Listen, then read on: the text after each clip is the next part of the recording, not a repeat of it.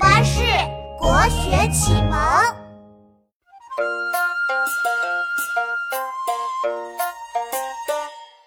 小草发芽，鸟儿飞，春天柳树随风吹。小朋友们放学早，放起风筝迎风跑。诗人高鼎怀才不遇，归隐农村把心治愈。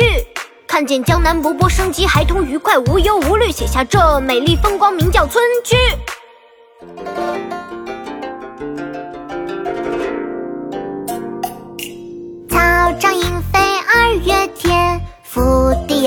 醉春烟。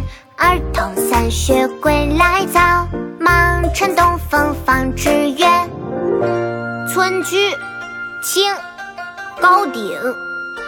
草长莺飞二月天，拂堤杨柳醉春烟。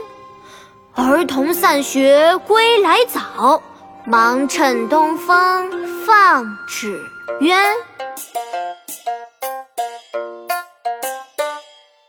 草长莺飞二月天，拂堤杨柳醉春烟。儿童散学归来早，忙趁东风放纸鸢。草长莺飞二月天，拂堤杨柳醉春烟。儿童散学归来早，忙趁东风放纸鸢。